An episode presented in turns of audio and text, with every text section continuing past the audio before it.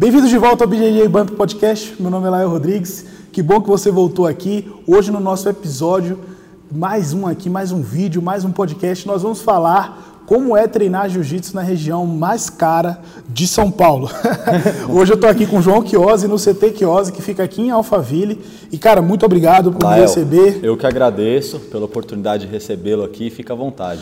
Pô, a gente já treina junto há um tempão. Já. A gente já estava falando de, de, de, vir aqui, de fazer o material e nunca tinha dado certo. E hoje, por causa da pandemia. Foi o que resultou, né? Estamos aqui. Vamos falar. E, João, primeiro, antes da gente falar do, de Alphaville, de como certo. você abriu a academia, se apresenta, como é que você chegou na arte marcial? Quem é você para o pessoal saber um pouco mais? Legal. Pô, sou o João Chiosi, proprietário e professor do Centro de Treinamento Chiosi.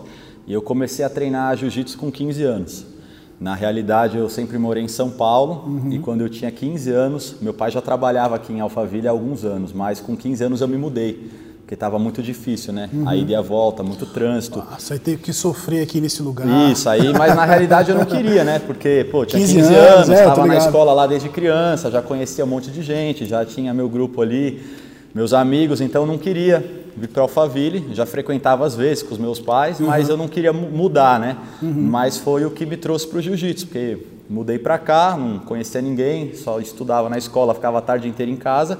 E aí eu comecei a procurar uma academia, comecei a musculação, aí nessa academia de musculação tinha o jiu-jitsu, foi quando eu comecei. Legal. Com 15 anos e aí não parei mais. Aí você já começou aqui? Comecei aqui. E onde é que era a academia? É no, é, no começo de Alphaville. Eu comecei com o professor Alessandro Steffen, um alemão. Oh, bacana. É, ele é do MMA, faixa preta de jiu-jitsu.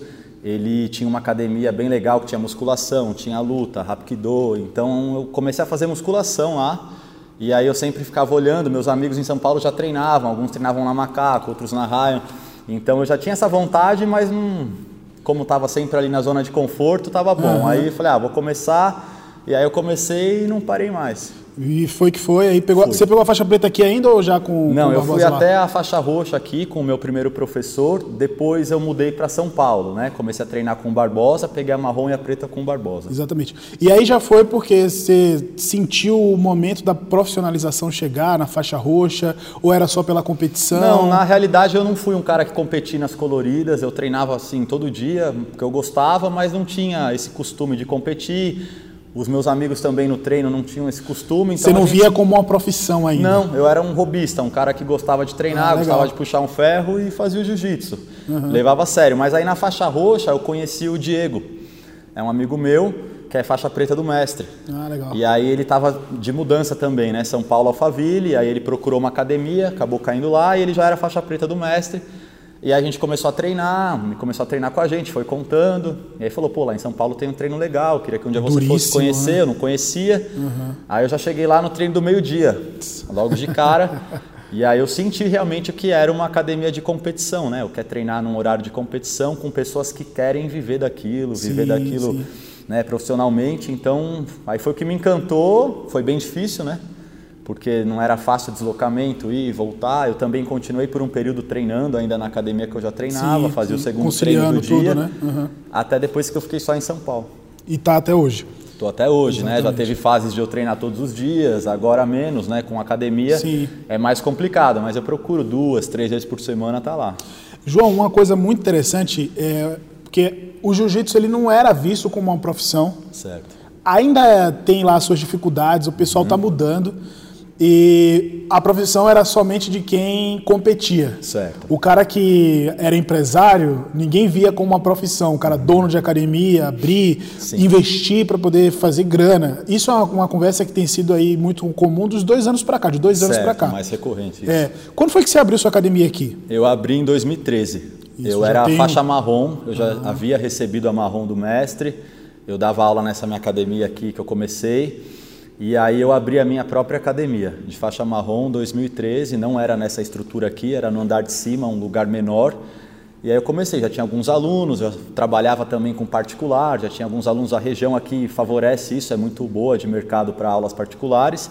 Então eu já acho que o diferencial foi eu ter essa visão já profissional, né? Eu não queria puxar um treino, eu não queria, uhum. eu já queria ter o meu negócio, entendeu? E tentar trazer seminários, eventos, fazer realmente uma coisa profissional Ah, no jiu-jitsu, entendeu? Você já começou com uma visão diferente isso há sete anos. Já, sete anos atrás, eu tinha 23 anos, eu já trouxe o Saulo fazer seminário, é, o então. Leandro Ló. Na realidade, eu fiz ao contrário, né? Muita gente se empenha muito em competir. Aham. E aí, depois, com 30 anos, depois de um nome ali, abre academia e eu comecei ao contrário, né? Tipo assim, Uhum. eu já tinha essa visão. Em 2010, eu fiquei dois meses nos Estados Unidos, Uhum. na American Top Team. E... Isso conta muito, que a Isso. visão lá é diferente. Isso aqui parece uma academia muito americana, É, eu né? peguei muita referência de lá, né? Tipo, Sim. padronização já desde o início. Então, assim, eu senti que lá nos Estados Unidos o valor, assim, o pertencimento que o aluno dá à academia ao professor é muito maior. Então, em 2010, quando eu fui, já era padronizado. Você só podia entrar na academia e com roupa da academia, Sim. entendeu? Já tinha esse mercado de lojinha ali, já tinha seminário. Na época, o Cyborg foi dar um seminário lá, ele nem era da American Top Team, ele Sim. tinha a academia dele que era concorrente. E é na mesma cidade, né? Não era nem de Isso. cidade. Pô, muito Mas louco ele, isso. Pô, né? então assim, já era uma outra visão, né? Eu fiquei lá dois meses, aprendi bastante assim desse lado do business, né? Aí quando eu voltei, eu já queria ter minha academia. Eu falei, não, eu quero ter o meu espaço, fazer do meu jeito, no que eu acredito, né? Pô, muito bom. E tá dando super certo até hoje. Sim. Você falou dos seminários e é um negócio que você investe muito até hoje. Sim. E já, pô, já veio aqui o Rômulo Barral, o Preguiça, o, o, Leandro Ló. Herbert, é. o Xande, o Bochecha. Cara, só seminário muito louco, né? Só, muito legal. Acho que ao todo, esses dias eu fiz um post. Foi, foi, eu tinha visto É, isso, acho que é. ao todo 21 atletas, assim, todos Caramba. os campeões mundiais. Então eu sempre gostei bastante assim do seminário, porque na realidade é o que eu falo para os meus alunos. Eu faço para vocês, lógico, mas para mim também, né? Então eu gostaria de ter treinado numa academia no início de receber, né? Eu acho que o jiu-jitsu ele possibilita isso. Sim. Eu sempre dou esse exemplo. No futebol você joga bola a vida inteira, você não vai jogar bola com o Neymar. Verdade, né? verdade. Ronaldo. Agora no jiu-jitsu não. Eu vejo, por exemplo, eu tenho muitos alunos iniciantes, faixa branca, pô, admiro o Lepre, admiro o jogo do Kainan, e aí o cara tem a oportunidade de, né, só de ver, de estar junto. Às vezes ele não vai nem assimilar ainda muito aquela técnica, mas Sim, ele tá Mas de ter o contato o com contato, o cara, pegar a energia né, É do aí. cara. Pô, muito bom. Isso é uma coisa legal e, e- e quando a pessoa começa a falar assim, eu vou investir numa academia, eu vou abrir um espaço, todo mundo conversa sobre isso, Uhum. de fazer seminário. E você já vem fazendo, eu lembro que tem um, o Preguiça veio aqui, bem Veio, novinho. O Preguiça veio duas vezes, é. Antes dele ganhar todos os títulos, o cara já, Sim, tá, já veio sim. aqui, coloca ele pegou a faixa preta, aí É, você o- tem isso na sua história, né? noção, o Gabriel Arges, ele veio com o Rômulo. O Rômulo já veio duas vezes também. Vai vir de novo agora. O Gabriel veio uma vez com o Rômulo, acho que a primeira vez ele era faixa marrom. Ele veio para ajudar o Rômulo. Aí, mostrar as entendeu? posições junto Isso, ali. eu já conhecia ele porque ele já havia lutado de faixa roxa com um aluno meu. Aham. Então, assim, ele já era um cara conhecido no cenário do jiu-jitsu, mas a grande parte dos alunos daqui não conheciam. E aí depois ele voltou de faixa preta, campeão mundial, para fazer o seminário. Pô, muito louco isso aí. E uma coisa que a gente está conversando, João, sobre essa visão de profissionalização e de tomar essa decisão, uma coisa que me chama logo a atenção é que você eh, tomou essa decisão muito cedo. Sim. E você, como assim, normalmente quem pensa em abrir uma academia, você mesmo falou, é quem já está competindo e tal. E por que surgiu essa curiosidade, essa vontade de abrir uma academia tão novo, assim, com tão pouca idade? Ah, eu sempre gostei de dar aula, né? Então, assim, na primeira academia que eu comecei a treinar, de faixa roxa, às vezes eu já era responsável por puxar um treino, né? Não Sim. era o professor, mas, ah, você é o mais graduado? E eu sentia prazer nisso, até mais do que competir. Então eu gostava. Aí eu comecei a dar aula particular logo no início da Marrom. Então, assim, gostava de ver meus alunos evoluindo. Então, pegava um cara que estava fora de forma e dava um ano de trabalho, o cara estava se sentindo muito bem, estava realmente aprendendo a posição. Aquilo me chamava atenção. Eu já tinha essa vontade de fazer seminário, mas como a academia não era minha, tipo, era mais difícil, era mais complicado. Sim. Então eu acreditava em algumas coisas que eu precisava ter o meu espaço para eu conseguir Então, introduzi-las. quando você começou, não foi nem pela questão financeira, foi mais pela questão é, de satisfação pessoal. Sim, foi, porque Muito massa, é, financeiramente poderia ficar dando aula particular, né? Eu poderia até Dá até menos trabalho, vamos Sim, pensar dá, assim. dá né? menos trabalho. Eu era novo também, então poderia ficar indo treinar em São Paulo. Eu não precisava assumir essa responsabilidade de ter o meu espaço com 23 anos, né? Uhum. Pagar aluguel, funcionário, ter toda uma responsabilidade ali que era cedo, mas eu optei por isso e foi bom, deu certo. Que bom, cara. A gente está vendo aí os resultados, o espaço. Quem viu o vlog, mostrei a academia aqui como é que é. E quem quiser conhecer, já Avenida Netuno, 19, já está Centro convidado. de Apoio 2, só chegar. Só chegar. Ô, João, Agora vamos falar do bairro aqui, Alphaville, tá. pô, pelo amor, as casas custam milhões de reais, assim, é, muita gente famosa mora aqui na região. Tem, lógico, a, as, os excêntricos, as pessoas uhum. que chamam mais atenção, mas a gente também tem o pessoal mais Sim. comum, que trabalha. Hoje a gente tem esse equilíbrio, mas também não é mais voltado para a classe A em diante, porque é certo. A região mais cara, assim. E como é que é atender esse público? Porque é uma coisa que o pessoal fala que o jiu-jitsu não chegou ainda nesse nível, né, nesse público, nessa audiência, mas a gente está vendo aqui que. Ah, na realidade, tem, né? eu acho que essa visão que muitas pessoas têm de Alphaville, assim, ela é contraditória, entendeu? Uhum. Quando você começa a frequentar mais e morar, tem gente de todos os níveis. Lógico que uma classe média, classe alta, mas assim, as pessoas que trabalham aqui também, né? A população flutuante. Então, por uhum. exemplo, o Alphaville tem 70 mil habitantes, mais ou menos, em média, mas tem 300 mil pessoas por dia. Pessoas Caraca, que moram em São velho. Paulo e trabalham aqui, pessoas do interior, de Tu, Sorocaba. Uhum. Então, você tem que pensar de uma maneira geral, né? Mas uhum. realmente é um bairro bom, é um bairro exigente, o pessoal quer um serviço de qualidade, Sim. entendeu? Então, eu acho que é muito bom, assim, das aulas particulares. É um pessoal que tem esse pertencimento. Então, o cara faz a questão de ter o seu kimono, Sim. a sua camiseta, o seu moletom. Quando você vai lutar, os seus alunos vão te assistir. Isso, eu né? acho bem legal. Tem a facilidade também de ter o ginásio aqui de Barueri, é, que é do lado. As maiores competições de cenário Isso. nacional estão há 10 minutos aqui, 15 Isso. minutos, né? Então eu gosto muito dessa região e também porque eu estou aqui há 15 anos, né? Então, assim, uhum. muitos alunos que treinam aqui hoje comigo, estudaram comigo no colegial. Então foi mais fácil, ah, né? Legal. Então por eu ser da região assim, foi mais fácil. Hoje eu não penso em voltar para São Paulo. ah, eu vou quase todos os dias, né, para treinar, ou no Barbosa, ou no Evandro, dá, né? mas é, aqui tá ótimo. Tá bom. aqui eu vi desse cara. Não, mas tá bom. Mas eu gosto de São Paulo também. Uhum, Morei lá há uhum. muitos anos, eu gosto bastante. Mas aqui é mais calmo, né?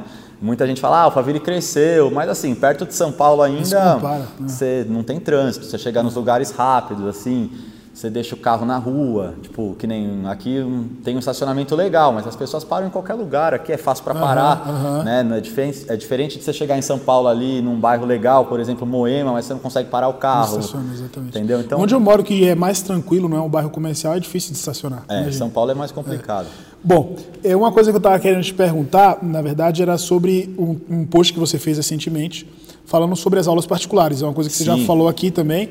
É, e com o cenário que nós estamos vivendo em 2020, uhum.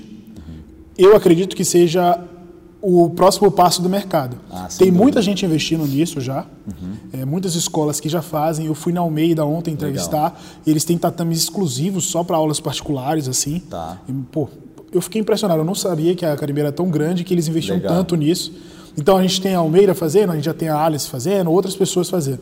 Como é que é o seu relacionamento com a, você como professor dando aulas particulares e como é que você enxerga também é, esse mercado para o futuro, né?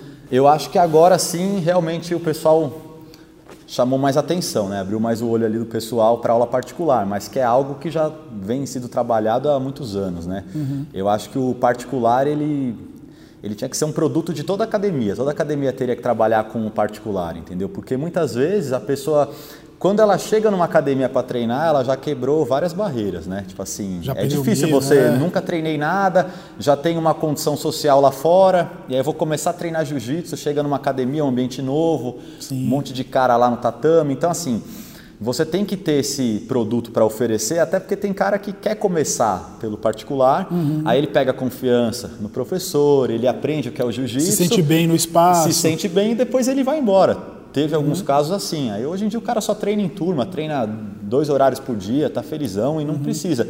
Então eu acho que agora, com essa pandemia aí, a gente não sabe quando vai realmente voltar, entendeu? Então é um produto que tem que ser visto com atenção. Sim. Eu acho que ao, ao, retornar da pandemia, quem não dá aula particular, cara, vai ficar para trás. É, e quem nunca deu e vai começar agora, vai estar tá atrasado. Né? Exatamente. Né? Porque é. é. o que eu falo, no, na aula particular, é lógico, o cara te contrata para aprender jiu-jitsu, mas isso é a menor parcela de todas, né? Sim, é o relacionamento. Você tem que ter um relacionamento, exato. você precisa saber com quem você está lidando, uhum. entendeu?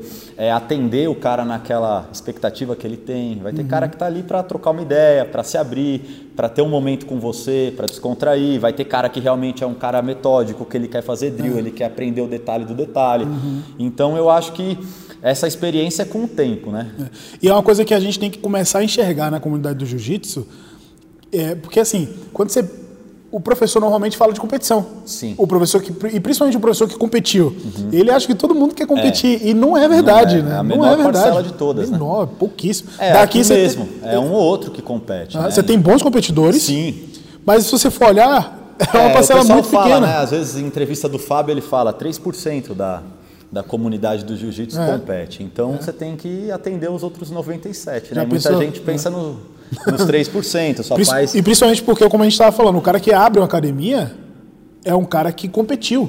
Sim. E aí ele pega é, todas ah, aquela competitividade de anos, aquele Uhum. Isso. espírito, que é legal, é bacana. Claro. E o cara quer tra- transferir isso direto pro tatame. E É. o cara como professor, ele não é competidor, né?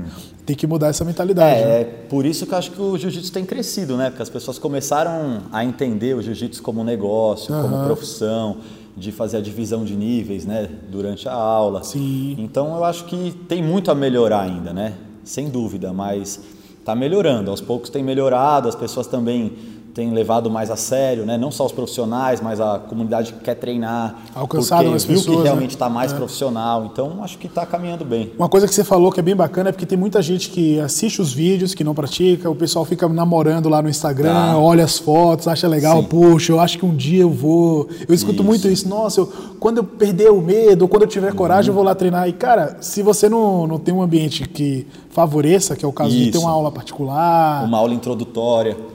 Né? Por exemplo, a gente tem feito aula introdutória aqui, melhorou demais né? para conseguir captar o aluno. Porque muitas vezes o cara chega para treinar, ele nunca treinou jiu-jitsu. Aí ele liga aí 4 horas da tarde, ah, queria fazer aula experimental, ah, pode ser hoje à noite. Aí ele vem numa segunda-feira com 30 pessoas.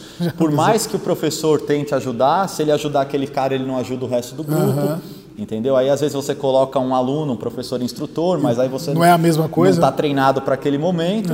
E aí você cai no. Vamos ver, né? Se ele fecha ou se ele não fecha. Você fica. Agora, se você marca um horário, não, qual que é o melhor horário para você? Não, vou te disponibilizar. mudou tudo aí. uma vou disponibilizar uma aula só entre eu e você, vou te explicar. Às vezes é mais conversa. Às vezes nessa aula de uma hora, você fica meia hora entendendo o que o cara quer, pô, o cara vai voltar, não tem dúvida. E a retenção é muito maior, né? Muito maior. Muito bem. dúvida. João, além desse, desse programa de aulas particulares, você tem mais dois programas que eu gostaria muito de falar aqui na, na- nessa entrevista, que é o programa infantil e o programa também com mulheres. Vamos falar primeiro do programa infantil. Você tem várias aulas né, ao longo do dia, você tem um Tá. professor dedicado e que, poxa, eu imagino que aqui é um público também que, que consome muito esse, esse material né, de Sim. aula infantil. Como é, que é a isso aula aí? infantil é bem assim, é muito legal, mas eu acho que é o produto mais especial, né? Lidar com criança é diferente, é difícil, então tem todo um profissionalismo. Eu tenho hoje dois professores que me ajudam com isso, eles são responsáveis pela aula das crianças. Em todas as aulas, os dois trabalham juntos, entendeu? Então é um trabalho diferenciado mesmo, porque envolve muito psicologia também, né? Não é só realmente o jiu-jitsu.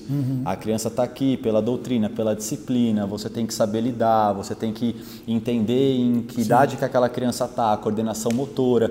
Criança também, às vezes a idade não diz muito, porque às vezes você pega uma criança de 5, 6 anos, que ela tem uma coordenação motora melhor do que uma criança mais velha, entendeu? Então, assim, é um produto que tem que ser visto de uma maneira especial para não errar e para não afastar essa criança depois. Se ela tem uma experiência ruim, ela nunca mais vai querer treinar jiu-jitsu. né? E corresponde a uma boa parte aqui do, do- do- dos alunos ou ainda é, é algo. Ah, não, tem, mas não é o foco? Não, Porque tem, muita mas academia ainda que não é tem, o né? forte, mas a gente quer investir para ser o forte. Porque tem muita academia que nem tem.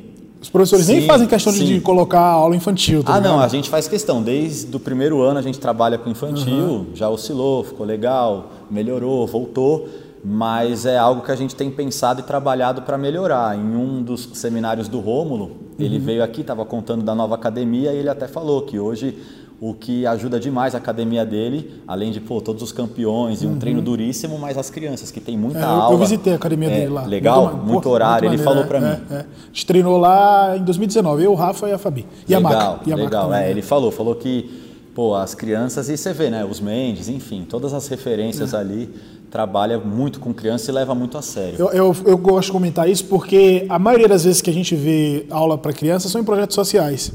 Tá. E aí é muito difícil você pegar só dos projetos sociais. As academias às vezes não investem porque uhum. não é tão rentável, é mais complicado, como você falou. Sim. Você tem que você tem que colocar dois professores para uma turma que é menor é, do que a sua sim, turma às vezes de tem adulto. Tem oito crianças na aula, tem dois é. professores, é realmente. Mas é um investimento muito inteligente. Isso né? a longo prazo, porque se você faz um trabalho legal, pô, quantos anos essa criança vai ficar com você? Né? Exatamente. Então, assim, e se você parar para pensar do lado do business, ele treina duas vezes por semana. Uhum. Né? Enquanto um adulto que gosta muito de treinar, às vezes o cara vem de manhã e volta à noite. Então, ele Exato. usa muito mais a academia. Uhum. Né? A criança, ela tem várias outras atividades. Ela não, não é a proposta treinar todos os dias. E além da contribuição para o seu negócio, tem também para o esporte, né? Porque Sim. se a gente não renovar, se a gente depender. Eu, eu, trabalho em projeto social, eu não posso depender só do projeto social para renovar Sim. os praticantes. Sim. E eu não posso depender só dos adultos para entrar, porque claro. o cara vai ficar menos tempo no esporte. A gente tem que investir na criançada, fazer o do, do jiu-jitsu um esporte popular claro. entre as crianças, né? Para a gente sempre renovar aí a nossa categoria, a nossa comunidade.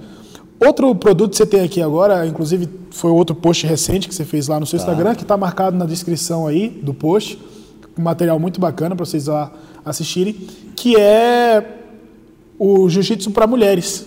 É, na realidade eu não tenho uma turma só para mulheres, uhum. não é exclusivo. Né? As mas aulas tem uma atenção para elas, Isso, né? É, tem a Carol, faixa preta, que ajuda Isso. bastante, mas não tem uma aula só para mulher. Mas a gente já tem estudado também futuramente fazer uhum. uma aula é, exclusivamente para as mulheres, até igual eu te falei da aula introdutória. Sim. Às vezes tem um pé atrás de começar, daí começa só com as meninas, pô, legal, gostou, viu que não é. Muitas vezes vem uhum. com uma má impressão, Sim. vê que é um ambiente legal, confiável, família, e depois dá sequência, né? Muito bacana. Eu achei isso muito legal, o post falando. Na verdade, no, o, o, produto não é a turma específica, mas a atenção Sim. para as necessidades das mulheres, né? Sim. Que o pessoal às vezes deixa isso muito de lado, né? É, eu acho que tem que ter um cuidado especial, né? Uhum. Eu até fiz uma entrevista com a Carol também isso, esses dias. Isso. E acho que a mulher no tatame tem que ser valorizada e pessoal tem que entender realmente, entender como tem que treinar com a mulher, entendeu? Uhum. Tirar um pouco aquela impressão, ah, é mulher, ou o cara vai muito leve e não treina direito, ou o cara vai igual um louco, entendeu? Então, assim, tem que ter... Perde a linha, Sim, né? Sim, tem é. que entender, é diferente, né? É. Então, beleza, a gente chegou nessa altura aqui do nosso, do nosso entrevista, do nosso podcast, que é bem tradicional, João. Tá. A gente tem um joguinho aqui chamado de Raspa ou Passa, todo mundo joga. Eu vou te dar uns assuntos do jiu-jitsu, se você gostar, você raspa. Se você não gostar, você passa. Se ficar no meio termo, é double pull. Vamos jogar? Tá, fechou, vamos. Vamos mesmo, tem coragem? Vamos, lógico. vamos lá. João, primeiro aqui. Kimono de cor estrambólica, laranja, roxo, verde cana, se raspa ou passa? Eu passo voando.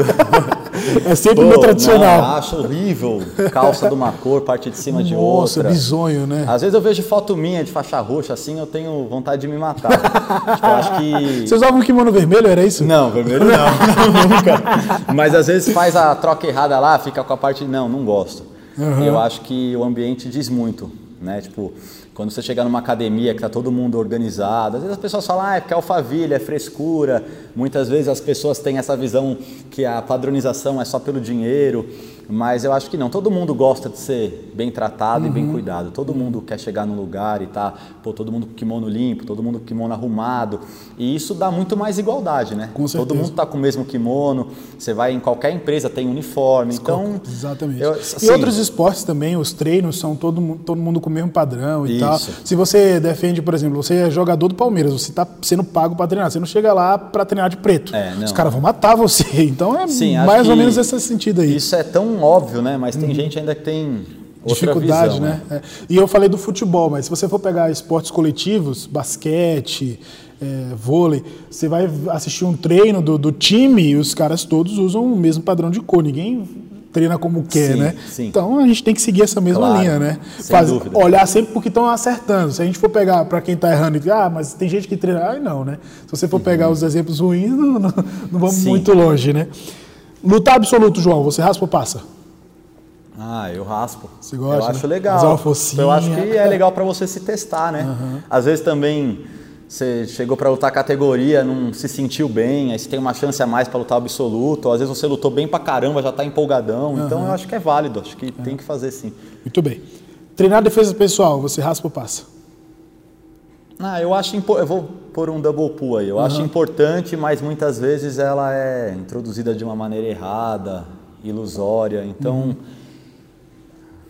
Double sei, pull. double pull. Mas é- é- essas respostas são pessoais, é, é para você, Tá. assim, não é para a comunidade de todo mundo. Até porque não, Não, tem eu como acho, bem- eu acho todo mundo. importante, eu acho Uhum. legal, mas eu vejo muita gente também que ensina algumas paradas meio bizarras, assim. Tem. Entendeu? Eu acho que fica aquela linha, né? O jiu-jitsu é uma arte marcial, mas ao mesmo tempo também é esporte, né? Então, assim, tem a disciplina, tem a tradição, tem que saber. Mas eu tenho muito aluno que começa aqui porque quer competir, acha legal, gosta do ambiente de competição. Não tem aquela história, é, mas se o cara te pegar na balada assim, o cara não tá preocupado. Hoje em dia não Entendeu? precisa É. mais disso, Então, né? assim, então fico nesse meio termo por causa disso. Eu sempre falo sobre isso, é engraçado, né?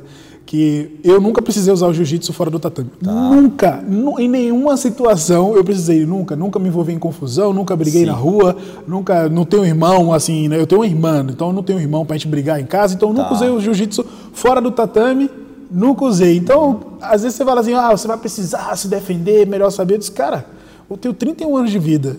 Eu nunca precisei, eu espero nunca continuar sem precisar, né? É, sem dúvida. Eu vou pensar sempre que eu não vou Claro. precisar. Mas caso precise, Já tá preparado, a né? gente não nega porrada, não, hein? Vamos lá. Corredor na graduação, você raspa ou passa? Ah, eu passo. Eu já até fiz. Aham. É, quando eu pegava as faixas também recebia. Eu também. Mas eu, eu acho legal. Eu acho legal, mas pensando como business assim, acho que não tem que ser feito. Porque você não controla a atitude das outras pessoas, né? Então, por exemplo, ah, você graduou um cara que pertence ao grupo da manhã. E aí no dia da graduação tem gente da manhã, da tarde, da noite. Ele não está só entre amigos ali. Então você não pode controlar como que o cara vai fazer, se foi na maldade, se não foi. Então acho que para evitar a confusão é melhor não ter. É. O, e também você nunca sabe como a pessoa tá no dia. Sim. Às vezes o cara vê numa semana que ele não tá tão legal assim, aí o cara toma uma fachada, piora tudo, É, né? não, acho que assim, não tem, não tem nenhum lado positivo assim. É, é comum, tradição do jiu-jitsu, mas acho que não agrega nada. É, muito bem.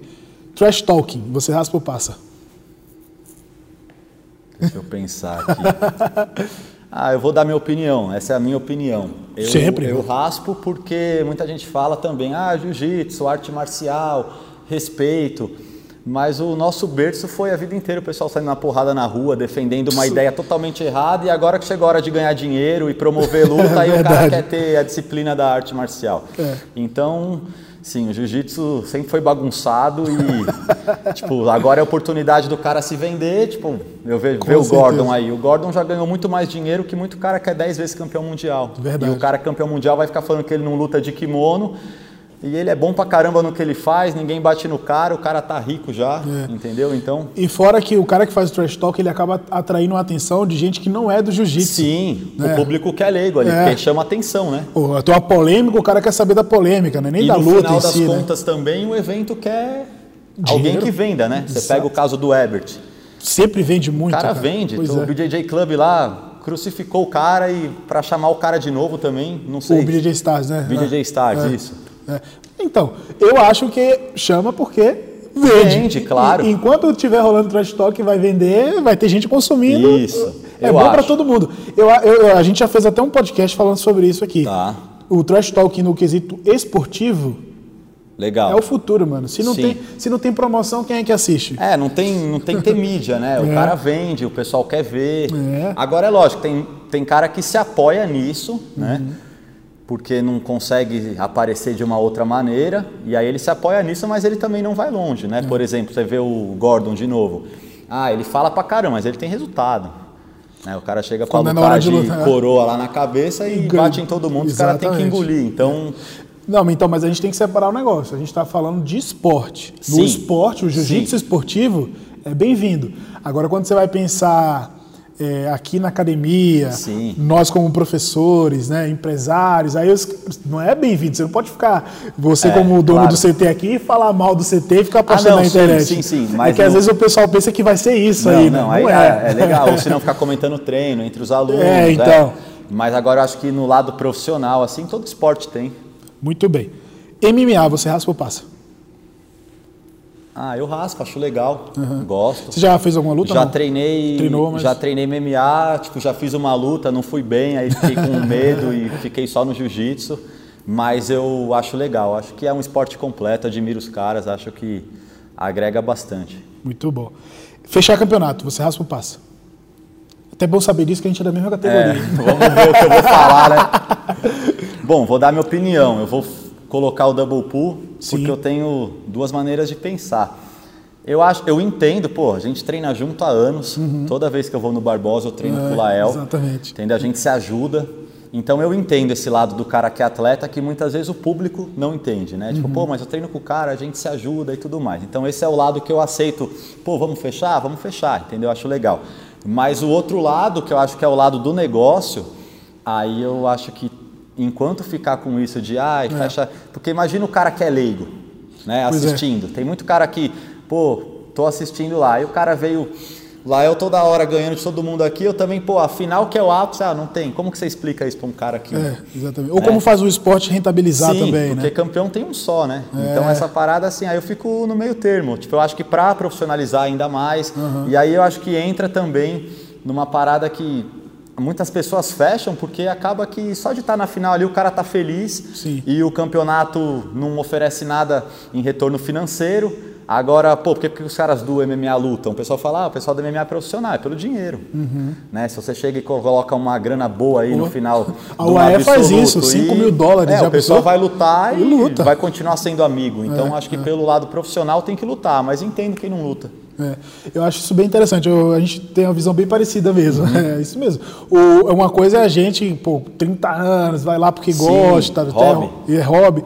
Aí se a gente quiser fechar, ah, vai, é razoável. Uhum. Mas se a gente lutasse também, não ia perder a amizade. Sim, vai continuar sendo amigo, sem dúvida. Agora, pô, você chega no Mundial, num pano europeu, aí a galera fecha. Ah, o cara treinou, se preparou para aquilo, né? E aí chega na final, aí engraçado que fecha, os dois são campeões mundiais. Não, não existe isso. Os dois isso. falam, então é difícil. não existe, não existe isso aí. Muito bem.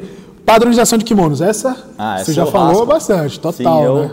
Eu padronizei em 2016. Aí. Mas eu fiz algo assim que na minha concepção foi certa, porque eu já vendia o kimono do CT uhum. desde o início. Mas aí o pessoal tinha kimono da Keiko, da Coral, da Dragão, beleza. E aí eu comuniquei com um ano de antecedência, ó. A partir de janeiro do ano que vem é só o kimono da academia. Então foi algo mais natural, porque querendo ou não, todo mundo já tinha pelo menos um kimono. Uhum. Então chegava na graduação ou num seminário, eu falava, pô, faz um esforço para estar tá com o kimono da academia. Sim. Ah, beleza.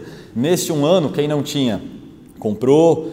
Quem também já tinha um, eu fiz algumas campanhas para ficar mais em conta o kimono, o cara comprou e aí foi algo natural.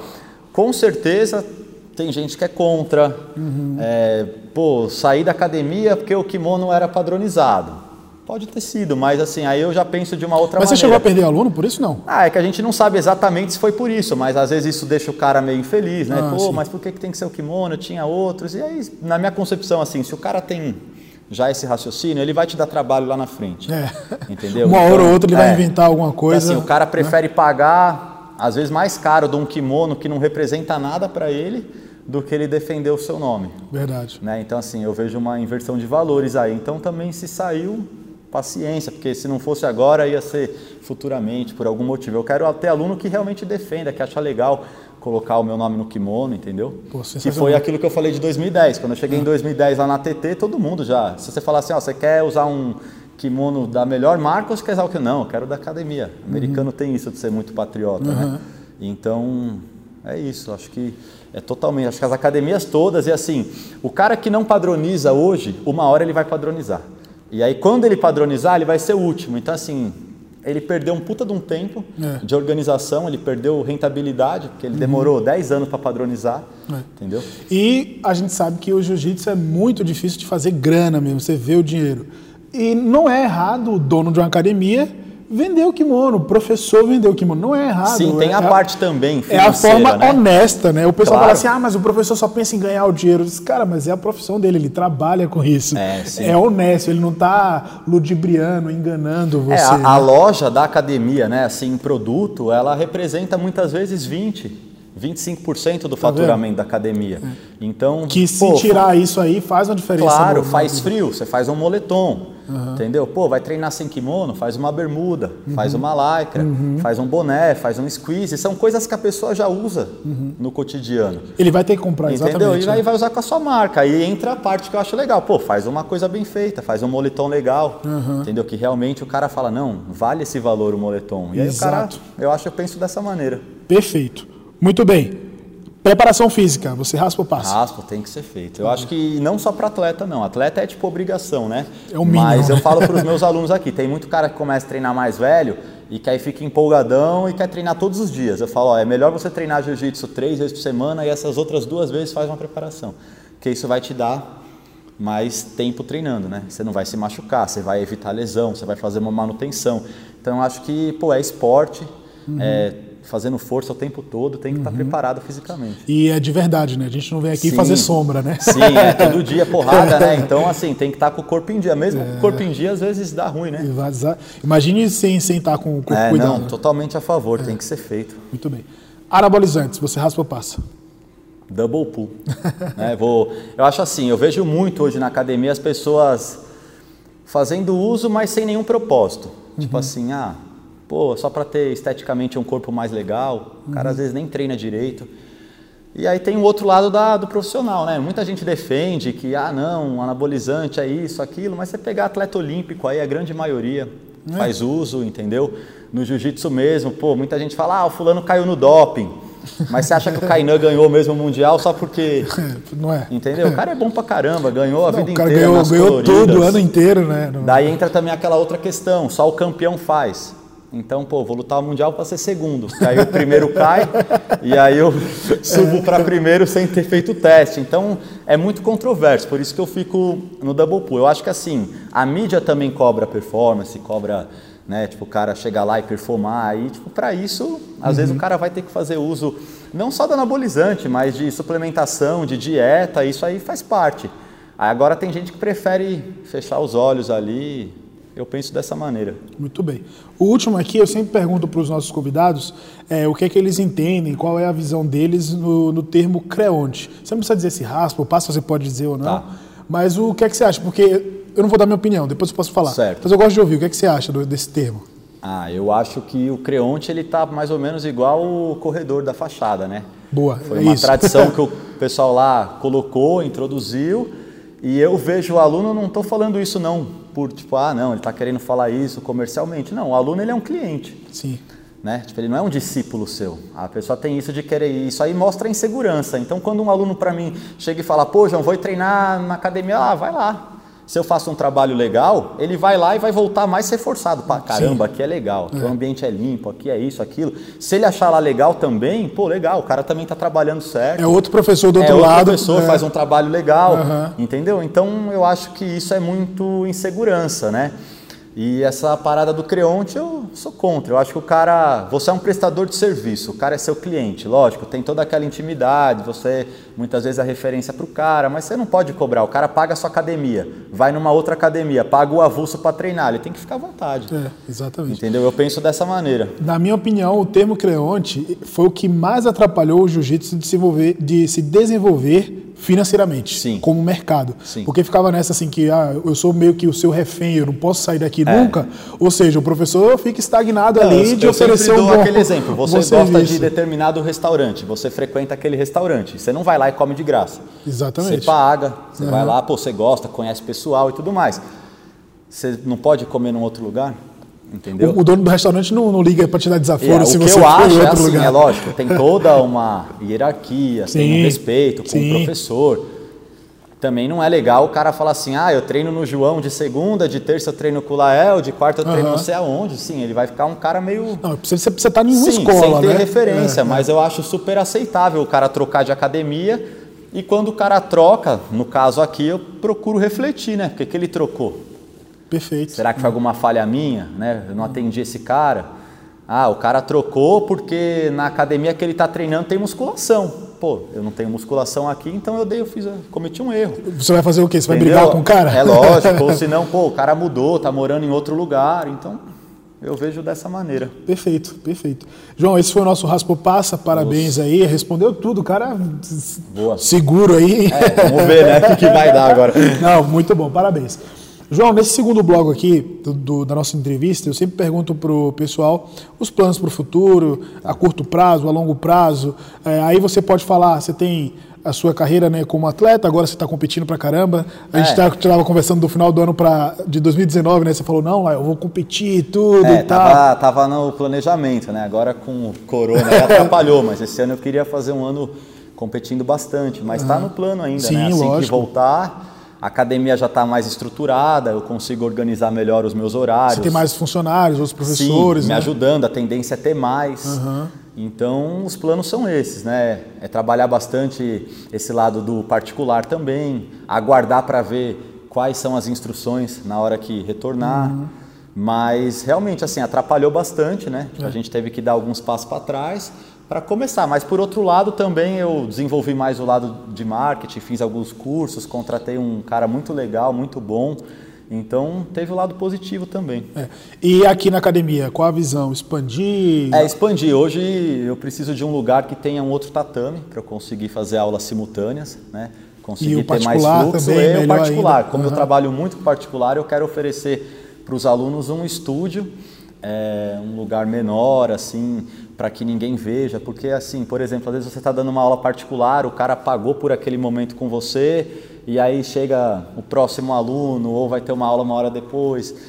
Fica meio bagunçado, então eu quero oferecer esse estúdio e um outro tatame para fazer aula simultânea. Excelente visão. Você vê que o cara já tem um produto bacana, já tem um público, Sim. mas está sempre pensando em melhorar. Né? Isso é, que é o porque diferencial. o cara né? que faz o particular, ele já procura isso, né, Lael? Aham. Por exemplo, ele já quer ser tratado de uma maneira diferente. Então você É. tem que oferecer um ambiente para ele é, diferenciado. O cara tem que ter toda a atenção do mundo, assim, sem barulho. Então eu penso em pegar um estúdio também Uhum. paralelo ali para oferecer as aulas particulares. Sensacional. E falando aqui de Alphaville, é, pô, de- como você falou, tem muitas visões contraditórias. Sim. É, As pessoas criam até seus próprios preconceitos, né? Sim. É normal, as pessoas geram um conceito prévio, né, do, do que é estar aqui.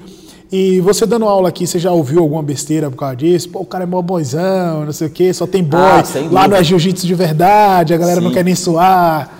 É, tipo, em São Paulo, às vezes eu vou treinar, o pessoal brinca, mas aí você vê que é na amizade. Não, não é- com os colegas. Os Sim. colegas zoam de qualquer coisa, vão zoar Claro, de você de qualquer mais coisa. Mas já ouvi, sim, de pessoas que eu não conheço, meio que tipo assim, ah, o cara brinca de dar aula. Nossa, Entendeu? cara. É, já ouvi bastante, mas eu sempre falo, né? Às vezes o pessoal fala, pô, o cara tem uma condição, legal, mas não vê o que você faz, né? Tipo assim.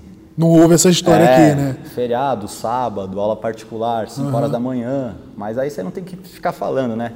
Vai aparecendo, mas você ouve sim, e tipo, é uma visão totalmente errada, né? Uhum. Porque aí você vê, às vezes, cara num bairro mais simples que não tem vontade nenhuma, não tem perspectiva nenhuma, Sim. tá sempre deixando a aula na mão dos outros. E normalmente quem comenta isso, como a gente já está falando sobre isso aqui, é o cara que não está dando um bom serviço seu, pro jiu-jitsu e pro seu aluno, né? Aí o cara olha uma academia de sucesso num bairro de classe A e fala assim, ah, não é jiu-jitsu de verdade. e simplesmente É, se acomoda nisso, falo, né? Às vezes a pessoa vem com esse tipo de discurso e mais inferiorizada e, pô, mas quem quer vai atrás, se vira, Uhum. entendeu? Pô, tipo, se, se mexe, faz acontecer. E o jiu-jitsu mostra muito isso, né? Tem muito cara, por exemplo, que às vezes é campeão de tudo, tem uma academia e não tem sucesso. Verdade. Tem muito cara que, pô, faz um trabalho maravilhoso ali e vai embora. Então vai muito do cara, do trabalho do cara, né? É, isso é verdade. Mas graças a Deus a gente está mudando aí o Sim. nosso jiu-jitsu, a gente tem evoluído. É muito bom estar aqui mostrando para vocês. E lógico, quem quiser vir, Só chegar. Netuno 19. Netuno 19. No Centro Comercial 2, eu decorei o endereço, mas cara, eu me perdi para chegar aqui. É, é para quem não conhece assim é mais complicado, mas é. Não, não, não, eu ia te contar, né? o pessoal viu no vlog. Eu tava Tá. tão, é, assim, vindo para Barueri, né? Eu tô Tá. indo para Barueri. Aí você falou, é 10 minutos do ginásio. Tá eu chegando no ginásio, Ah, cara. entendi. É, porque Alphaville tem duas partes. Tem a parte que pega Barueri, depois tem limite de município, Santana de Santana Parnaíba. de Paraíba. É. Mas é Cara, bem próximo. É, não, e aí quando eu vi, eu digo, meu Deus, eu tô fazendo o caminho pro, pro José Corrêa, tá, Tá, tão na vontade de passou, ir. você poderia ter entrado na É. entrada antes. Entendi. Eu disse, pô, tô tanta vontade de ir pro lutar, sair na mão, boa. É saudade, né? Boa, Isso eu não boa. sei se você viu hoje. Hoje é sábado, dia 23, né? Isso. Hoje, de madrugada aí, saiu o anúncio da IBJJF que 2020 inteiro, campeonatos cancelados. Ah, eu não vi. Eu Saiu vim essa madrugada. aula, não vi. Pois é. Não vai cara. ter, então. Nenhum, nenhum. Até. Mas também já era normal, porque eu tinha cantado essa pedra aqui no BJJ News. Tá. Que o, lá nos Estados Unidos só ia voltar para a temporada de 2022. O pessoal pensou que eu estava exagerando, mas não, eu acho que até para academia sim vai ser difícil. É. Não, mas é como a gente falou, você tem outros, outros caminhos, né? não é sim. só competição. Graças a Deus, eu acho que isso vai ser um bom momento para a gente refletir. Claro, ver no, o que você a, não estava fazendo. Tirar né? o aprendizado. O que, é que a gente pode melhorar nessa comunidade? Aula particular, Aí que você falou aqui de investir investi... no marketing, né, de produto online. Exata, exatamente, o streaming. Isso. Aí os, os campeonatos de luta casada, os eventos de luta casada, vão poder fazer é, um serviço melhor, atender uma população Isso, nos Estados melhor. Unidos até é. já está tendo, né? Já tipo é. assim, sem público, é. mas... Pô, então eu acho que aqui no Brasil agora vai ser a hora da gente colocar outras coisas no nosso negócio é, também. Isso só reforça também o uhum. cara que já trabalhava de uma maneira mais profissional, ele vai conseguir se segurar, né? Mas quem era muito amador e levava a academia assim, não como um negócio, vai sentir. Talvez Verdade. nem volte, mas espero que todo Verdade. mundo se dê bem. Isso aí, João. Excelente entrevista, muito obrigado. Pô, obrigado, Lael. Muito obrigado. Mesmo, Parabéns pelo trabalho que você faz, obrigado. sou seu fã. É. Você faz tudo. Então, assim, é verdade, admiro muito, muito Obrigado. trabalhador e por isso que está colhendo esses frutos aí. Muito legal, muito conteúdo bom. Tamo junto. Hoje é dia 23, segunda-feira, dia 25, aniversário do João. Essa entrevista vai ao ar quinta-feira, então se você está vendo agora, dá parabéns atrasado. Nossa, boa. Mas no ano que vem você acerta, hein? Boa. Felicidades boa. também. E você fez dia 20. Dia 20, a gente faz juntinho aqui. Eu tô falando, eu sou mais velho, tem que respeitar, hein? Boa, boa. Cinco dias mais velho. Isso aí. Mas é isso, galera. Obrigado por assistir. É, Fiquem sempre ligados aí. Se você não tinha inscrito no canal, se inscreve aí no podcast também. Sempre que sair um conteúdo novo, você ser notificado. Até a próxima. Fiquem com Deus.